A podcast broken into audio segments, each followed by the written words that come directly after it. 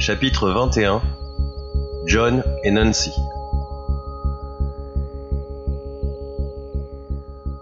La vision de Bella me travaillait depuis un moment. J'étais resté auprès de nos futurs mutants et regardais les évolutions à travers ma nouvelle vue. Ce qui ne m'empêchait pas de faire tourner dans ma tête ces informations. John Que nous cachait-il encore sans le savoir? C'était un petit garçon calme et terrifié par un génie de l'informatique ou de l'électronique.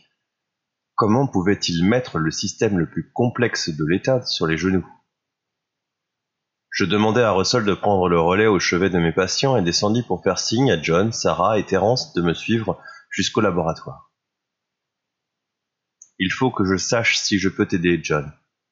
Je sais que tu as très peur depuis que nous avons déterminé que tu étais un immunité. Je vais donc tenter d'en savoir plus. Nous avons déjà fait une prise de sang, comme pour les autres. Je m'en occuperai plus tard. Terence, Sarah, attendez dehors, je vais l'examiner. Il se laissa faire, et je ne trouvais rien de plus qu'un garçon humain, assez musclé pour son âge et en bonne forme physique.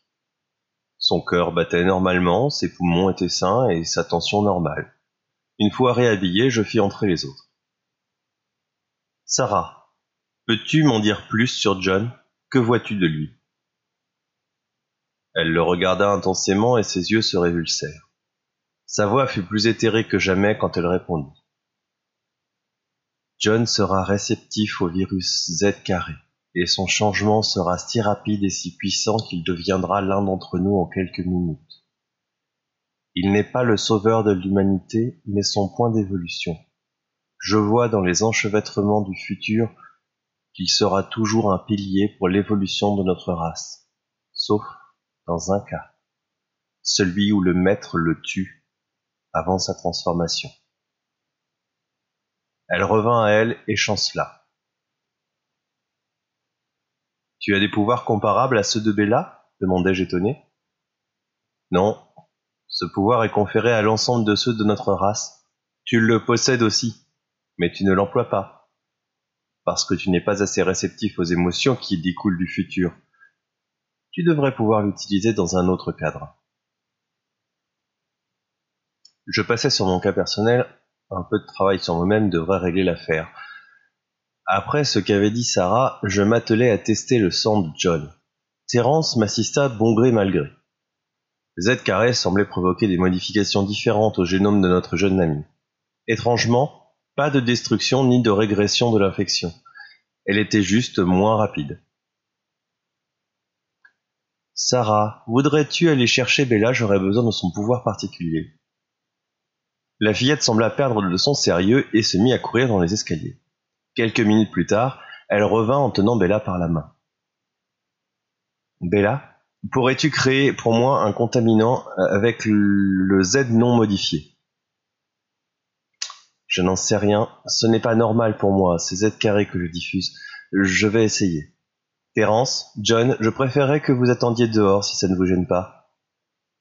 Ils ne se le firent pas dire deux fois. Bella tendit la main et se concentra. Un résidu noir apparut au creux de celle-ci. J'en prélevai une partie avant qu'elle ne se lave avec une quantité non négligeable de savon antiseptique. Le virus qu'elle avait extrudé était une version un tout petit peu plus évoluée de Z que la souche d'origine, mais ce n'était pas du Z carré. Je commençais à comprendre le but du maître en créant Bella. Il lui avait donné les compétences de composer, de coder un virus suivant ses besoins. Si elle avait les données suffisantes, elle serait alors capable de développer des virus à la demande. Ce qui signifiait qu'il avait bien la maîtrise des combinaisons du virus, mais qu'il n'était pas capable de le produire par lui-même. Il devait avoir la possibilité d'utiliser un laboratoire dans l'université, ce qui lui permettait de créer des souches dont il avait besoin. Le pouvoir de Bella avait donc une priorité pour lui. Même si son plan d'origine n'avait pas fonctionné comme il se devait, il aurait dû tenter de nous la reprendre. À moins qu'il n'ait déjà trouvé un remplaçant ou une remplaçante manifestant les mêmes capacités. J'en revins à l'étude du fonctionnement de l'immunité. Les cellules sanguines de John étaient simplement imperméables au virus standard, comme s'il était incapable de s'accrocher à la membrane cellulaire. Jusque-là, l'ensemble des études que j'avais menées prouvaient que le virus n'avait pas de cellules hôtes spécifiques. Cellules sanguines, de muscles, de peau, tout était bon. Le virus ne pouvait pas se reproduire dans les cellules de John, puisqu'il n'y entrait pas. Il vivait quelques instants dans les fluides intercellulaires, puis mourait, suivant son cycle de vie. Sans remplacement, l'infection ne se propageait donc pas, et pas de mutation conséquence. La différence entre les deux Z était clairement leur moyen de contamination. Z standard était un virus enveloppé, comportant des protéines d'accroche, qui ne trouvait pas de moyen de s'associer aux cellules de John. Pour Z carré, c'était un virus complexe semblable au phage T4, avec des moyens d'injection spécifiques. On pouvait aussi dire que Z carré était synthétique et plus stable que Z, même s'il était capable d'incorporer des informations des génomes disponibles dans les cellules. Ce qui paraissait incroyable dans mon observation, c'est que la souche synthétique ne s'attaquait jamais à une cellule dont l'ADN et l'ARN avaient déjà été modifiés par son action. La duplication cellulaire était alors rapide, avant la destruction de la cellule hôte par le virus, pour sa reproduction. Les ADN et ARN du virus étaient alors intégrés au duplicata, mais ne se développaient plus. Il me manquait beaucoup de connaissances en morphogénèse pour comprendre la raison d'une duplication structurée. Ça aurait logiquement dû provoquer un cancer, pas une évolution de l'être entier. Pour cette même raison, mais aussi à cause de mon manque de connaissances en biologie cellulaire, j'étais incapable d'expliquer les mises à niveau ou encore mon propre pouvoir. Chose étonnante, les cellules de John gardaient leurs propriétés après avoir été modifiées par Z carré. Contrairement à mes propres cellules qui absorbaient le virus sous toutes ses formes pour l'utiliser comme complément génétique, celles de John rejetaient Z sous sa forme d'origine. Il pouvait donc être mis à niveau, mais ne pouvait pas muter seul. J'expliquais rapidement. John, tu es imperméable à Z, mais pas à sa version inactivée que je porte. C'est une bonne nouvelle. Tu vas pouvoir choisir. Nous allons te prélever du sang pendant quelques jours pour avoir une réserve pour étude. Puis tu pourras changer si tu le veux. Le garçon soupira de soulagement. L'autre bonne nouvelle, c'est que tes cellules gardent leur propriété d'imperméabilité lorsque tu es transformé. Donc, tu ne seras toujours pas affecté par Z, et il sera toujours possible de les étudier après. La mauvaise, par contre, c'est que tu ne pourras pas muter sans un contact avec l'un d'entre nous. C'est grave? Je ne pense pas. La transformation te fera arriver au niveau où nous sommes, et nous te garderons à niveau après, par simple contact. Ok, dit simplement le garçon. La porte s'ouvrit brutalement sur Russell. Joshua, viens vite. Nancy est agitée alors que les autres ne bougent pas. Il se passe un truc étrange. Nous sortîmes en catastrophe du laboratoire pour entrer dans la chambre de transformation. J'avais compris que j'étais capable de faire passer ma vision de Z en arrière-plan sur ma vision normale. D'un petit effort, je changeais de mode.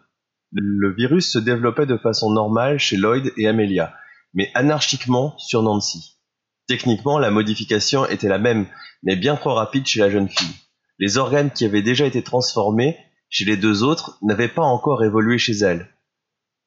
J'eus subitement peur que cette métamorphose ne se fasse pas, et qu'elle meure, je lui avais promis que ça se passerait bien, mais à cet instant, ça me semblait plus qu'improbable. Tu as bien fait, Russell. J'ai l'impression qu'elle fait une auto-immunité aux cellules mutantes. Il va falloir accélérer le processus. Elle risque une destruction systémique si la transformation continue de cette façon. Je n'ai aucun des médicaments qui permettraient de limiter sa réaction. Je lui injectais directement le sérum dans la jugulaire en espérant que le passage par le cœur permettrait une répartition plus homogène du virus, elle eut des convulsions. Aidez-moi les gars, elle ne doit pas se blesser. Bella, Sarah, allez chercher des draps. Il faut qu'on puisse l'immobiliser. Ce que je voyais dénotait une transformation plus rapide, mais aussi une augmentation de l'agression systémique contre les nouvelles cellules. Puis, elle se détendit. Mon inquiétude monta d'un cran. Sensation étrange. Je ne m'étais jamais préoccupé de personne, même pas de moi. Plus de mouvement, il semblait que le virus ait atteint ses cellules osseuses et que la partie immunitaire de son corps, en sous-nombre, ait été détruite par le virus lui-même. Je ne pouvais être certain qu'elle s'en sorte. Nous commençâmes à prélever de petites quantités de sang à John et nous attendîmes que les premiers transformés se réveillent. Une attente interminable.